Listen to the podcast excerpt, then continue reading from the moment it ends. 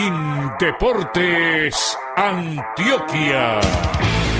La voz del deporte antioqueño. Programa del Instituto Departamental de Deportes de Antioquia por la emisora cultural Universidad de Antioquia. Noticias, entrevistas, historias, investigación, educación, eventos y el acontecer deportivo de Antioquia en la voz de sus protagonistas. La voz del deporte antioqueño, sábados 8 y 30 de la mañana. Señoras y señores, buenos días. Bienvenidos a nuestro programa 403. Este sábado 27 de junio les acompañamos a Alexis Ramírez Villegas en la grabación, sonorización y emisión, y Rodrigo Moraquirós, Juan Bestrada Mosquera y Fernando Bustamante Arcila en la producción periodística. Desde la vereda Tacamocho del municipio de Tarso les habla Luis Fernando Loaiza Gallego. Este producto comunicacional de la Oficina de Prensa de Indeportes Antioquia cuenta con la supervisión de Alex Otálvaro Villada y la dirección de Luis Fernando Loaiza Gallego. Sean todos bienvenidos. En la voz del deporte antioqueño, titulares.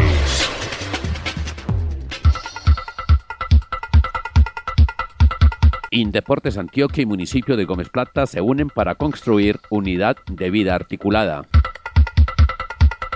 Deportistas de BMX de Antioquia nos hablan de sus participaciones en los Juegos Olímpicos de la Juventud. En julio se realizará virtualmente Campeonato Mundial de Ajedrez por equipos para discapacitados. Gabriel Jaime Vélez Rico del Team Colombia y sus ilusiones para el Giro de Italia Sub-23 dirigente de la Liga de Ecuestre de Antioquia y los protocolos de entrenamientos de los binomios. Tu cuerpo debes cuidar por tu salud, muévete pues. Y si comes saludable, él te lo va a agradecer. Ahora, muévase, muévase, muévase al ritmo de la música y al bailar. Ay, muévase, muévase, muévase por su salud y por su salud, muévase pues. Programa de Indeportes Antioquia. Una mirada al sector público. Acciones gubernamentales que benefician al deporte, la recreación y la actividad física. Saludamos a todos los oyentes de La Voz del Deporte Antioqueño a esta hora de la mañana con un invitado muy especial. Se trata del señor gerente de Indeportes Antioquia, Sergio Roldán Gutiérrez, a quien esta semana lo ha visitado el alcalde del municipio de Gómez Plata porque se comienza a estructurar gerente el proyecto de la realización de la primera UVA, Unidad de Vida Articulada, en este municipio del norte de nuestro departamento. Gerente, bienvenido, buenos días y contémosles a los oyentes de nuestro programa en qué consistió esta visita cuál es el fundamento y por supuesto, digamos, cuáles son los aportes que tiene para una municipalidad como Gómez Plata o como cualquiera otra del departamento la construcción de una unidad de vida articulada. Bienvenido, gerente. Hemos venido recorriendo el norte, ya estuve en San Pedro de los Milagros, en Entre Ríos, en Belmira, estuve en Gómez Plata también, recorriendo el norte completo para hacer un diagnóstico de los escenarios deportivos que hay que se pueden articular con el espacio público y generar ahí una intervención interesante para la ciudad, tanto para la zona urbana como para los pequeños centros poblados donde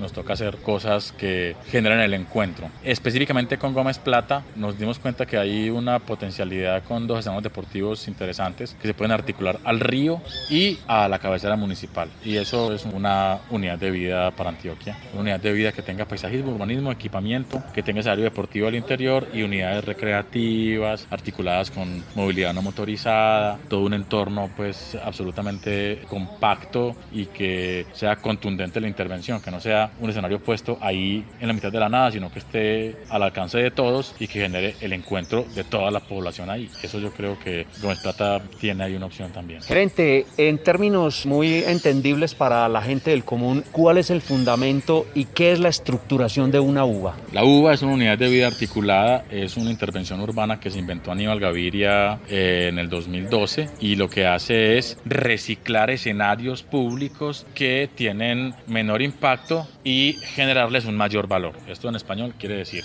con menos recursos generar mayor impacto en una obra. Si tenemos una obra que vale 5 mil millones de pesos y le metemos para recuperarla 3 mil millones, no es una obra eficiente. Hay que hacer un mantenimiento preventivo y generarle agenda para que eso pues empiece a funcionar. Pero si una obra vale 5 mil millones de pesos y le metemos 500 y queda como nueva, eso genera mayor impacto. Y esa articulación implica un compromiso grande de los municipios, que son los que tienen que mantener estos escenarios, y una articulación grande de las entidades municipales del deporte y la recreación y la cultura, que son las que le ponen agenda a ese escenario deportivo o a esa unidad de vida articulada. En este caso llaman Unidades de Vida para Antioquia. Es un proyecto multigalardonado en el mundo entero, referenciado por la ONU Habitat y que hace parte del Cities Alliance como una de las mejores prácticas en planeación y desarrollo estratégico urbano. Ese invento que Aníbal Gaviria generó es hoy una de las intervenciones más importantes en los equipamientos urbanos del mundo. Queremos agradecerle entonces al señor gerente de Indeportes Antioquia, Sergio Roldán Gutiérrez, por esta explicación que nos ha hecho con respecto a lo que es la estructura, la esencia de una unidad de vida articulada. En esta visita entonces que se realizó en las instalaciones de Indeportes Antioquia, estuvo por supuesto el alcalde del municipio de Gómez Plata, Jorge Adrián Pérez Ateortúa. Esta población del norte del departamento tiene tres corregimientos, 26 veredas y 12 placas polideportivas. ¿En qué contribuye entonces para la comunidad gómez platense la construcción de una unidad de vida articulada, cómo se estructuran los espacios públicos, obviamente los escenarios deportivos, culturales y recreativos. Señor alcalde, bienvenido a la voz del deporte antioqueño. Pues nosotros veníamos a Indeportes buscando adecuar la infraestructura deportiva del municipio y ahora nos vamos con una visión urbanística, articuladora del espacio público y de un estilo de vida saludable para el municipio, donde podemos no solamente pensar en deporte, sino pensar en cómo beneficiar a todos los sectores de la población de nuestro municipio, desde los más niños hasta los más adultos, que puedan ser parte de la inversión que hace el Estado y que sepan que estamos pensando y estamos proyectando un territorio a futuro para potenciar todas las capacidades que tenemos y tener nuevamente un estilo de vida saludable, una mejor longevidad, una mejor calidad de vida y cómo nuestros territorios se pueden convertir en remansos de paz y en sitios atractivos al turismo, al comercio y a una mejor economía. Alcalde, usted tiene entonces en la mente la construcción de una uva en la unidad y en la estructura deportiva del municipio.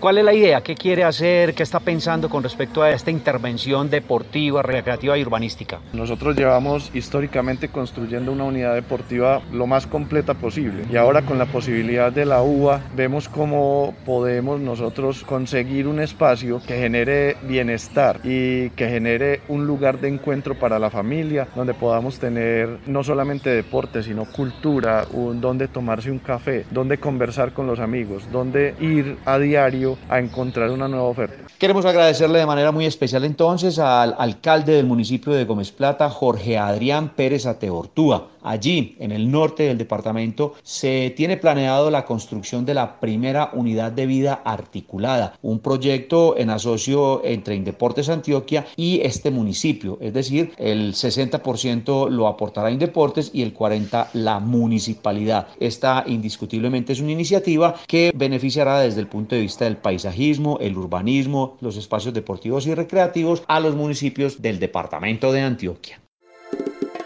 Ya no hay razones para no mover tu cuerpo. Por tu. 30 minutos bastante, tu vida se trata. Muevas el buen por su salud y bienestar. Muevas el buen, cuidar el cuerpo, alimentarse natural. Baja a bordo y cambia el humo del tabaco por un besito al despertar. Por su salud, muévase pues. Programa de Indeportes Antioquia. Deportistas en competencia y sus logros en la voz del deporte antioqueño. Para la voz del deporte antioqueño de Indeportes Antioquia, este es un informe de Duber Alexander Pérez, comunicador de la Comisión Antioqueña de Bicicross. En esta mañana de sábado les presento a David Oquendo, ex bicicrossista antioqueño, quien nos estará hablando lo que significaron para él los Juegos Olímpicos de la Juventud, sus vivencias y todo lo que experimentó en Singapur.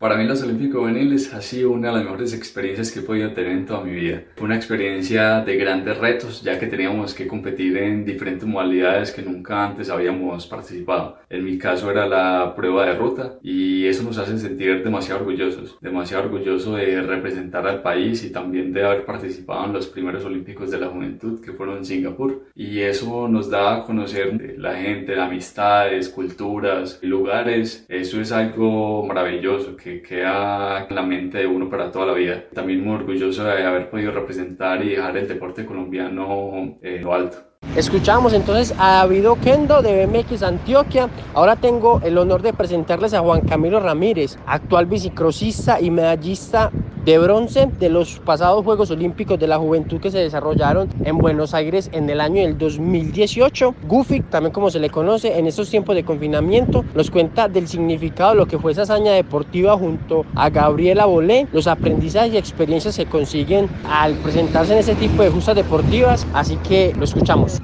quiero contarles un poquito de lo que fue esa experiencia, además de que fue muy difícil lograr ganarme el cubo para representar a Colombia. Fue una experiencia que disfruté al máximo porque desde que llegamos a la Villa Olímpica todos los deportistas estaban uniformados, todos estaban muy organizados y podíamos compartir con todas las delegaciones y con todos los deportistas de los demás deportes. Entrenábamos juntos en el gimnasio y veíamos todos los trabajos que otros atletas hacían y aprendíamos unos de otros porque había tiempo para todo, para intercambiar culturas, para disfrutar de los juegos que habían, para fomentar el juego limpio y el antidoping, para pintar en los murales, para actividades de canto y actividades lúdicas, pero más que todo fue concentrarnos en la competencia y nos tocó competir de primeros, casi que haciendo la apertura logramos la primera medalla para Colombia, esperábamos que fuera la de oro, pero lastimosamente no se logró concretar por situaciones de carrera, sin embargo la disfrutamos al máximo, competimos en parejas y lo vimos todo, eso fue lo más importante, además de conocer pues a todos esos deportistas, a todos esos atletas, sabemos que Usain Bolt, que Mariana Pajón, que todos esos atletas que han alcanzado su medalla de oro en unos Juegos Olímpicos también han pasado por una etapa juvenil. Y Dios quiera pues que en un futuro uno vuelva a ver a otros deportistas del extranjero que estuvieron en esos mismos Juegos o incluso compatriotas que también estuvieron allá en la Villa Olímpica como Colombia en unos Juegos Olímpicos de mayores ya con una evolución, con una madurez, ganando la medalla de oro. Eso es satisfactorio y es una manera de ver de que vamos en buen camino. Así que hay que aprovechar las oportunidades y anímense pues para seguir trabajando por sus objetivos. Pasó por los micrófonos de la voz del deporte antioqueño y Deportes de Antioquia Juan Camilo Ramírez, también conocido como Goofy, quien nos contó lo que vivió en los Juegos Olímpicos de la Juventud del año 2018, los cuales se desarrollaron en Buenos Aires, Argentina. Este fue un informe de Duer Alexander Pérez, el comunicador de la Comisión Antioqueña de Bicicross. Un saludo para todos los oyentes y bueno, siguen sintonizados. Muévase, mueva, muévase, muévase, muévase pues. Muévase, mueva, muévase, muévase, muévase pues. Venga, pa' que mueva el esqueleto, no se quede quieto, póngase inquieto. Mejor rechaza el humo del tabaco, hacer ejercicio sea gordo, sea flaco. 30 minutos a mover el cuerpo, comida sana y aprovecha el tiempo. Muévase, mueva, muévase, golpe a golpe. Muévase pues. Por su salud, muévase pues. Programa de Indeportes Antioquia. Torneos, campeonatos y juegos. Las realizaciones deportivas municipales, departamentales, nacionales e internacionales tienen su espacio en la voz del deporte antioqueño.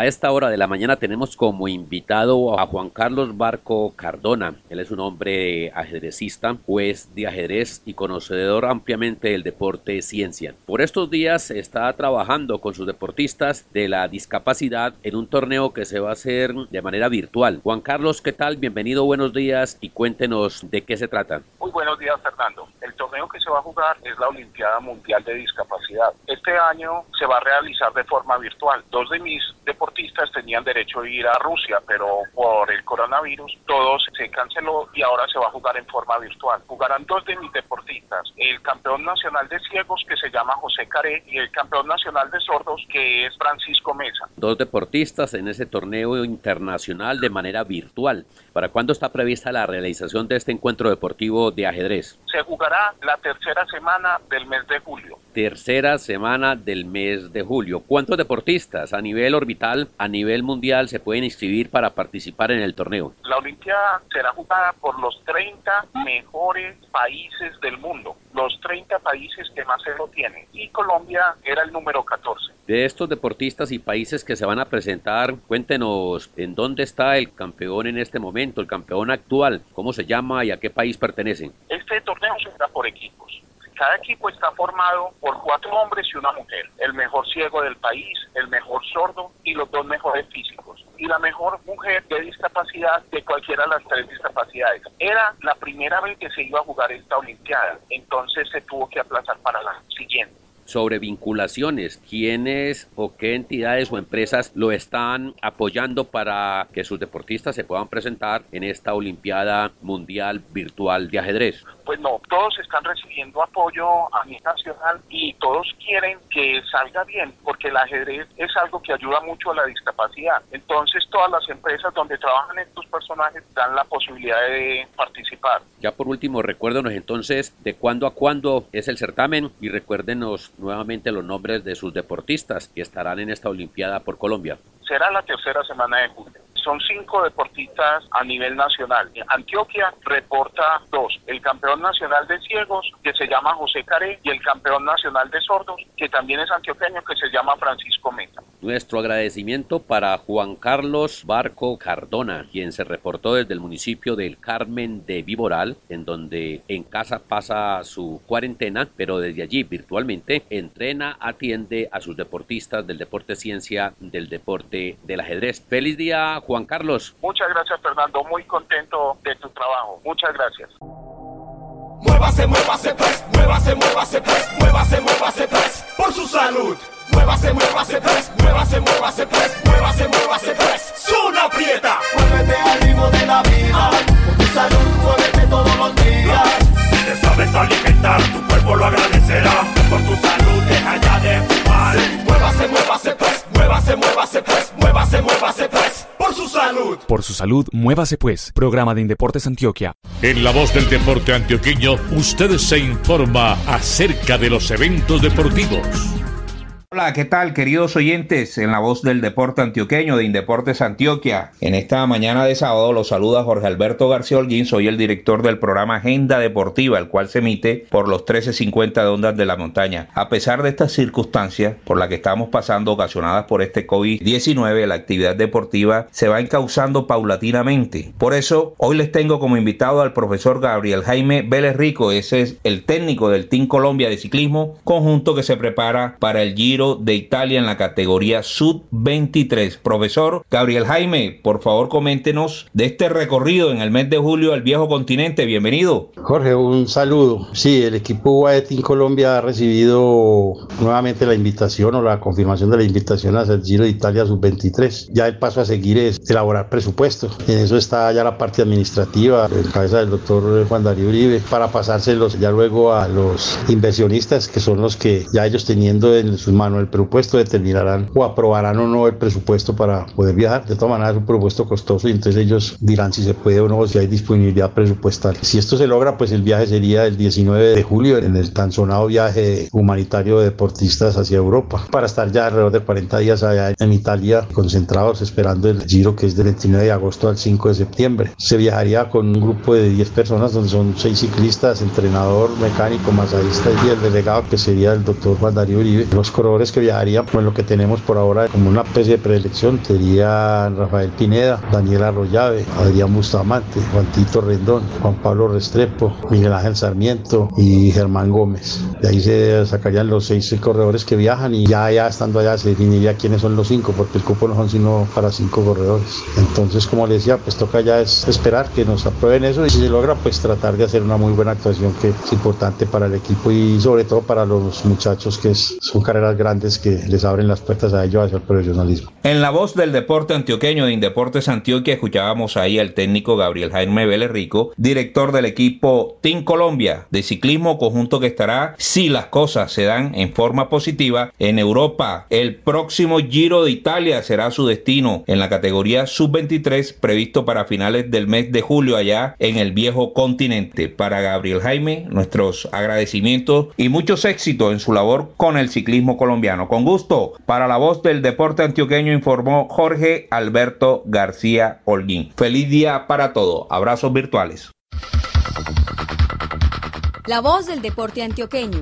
Todos los sábados a las 8 y 30 de la mañana por la emisora cultural Universidad de Antioquia y sus frecuencias en las nueve regiones del departamento. Programa institucional de Indeportes Antioquia.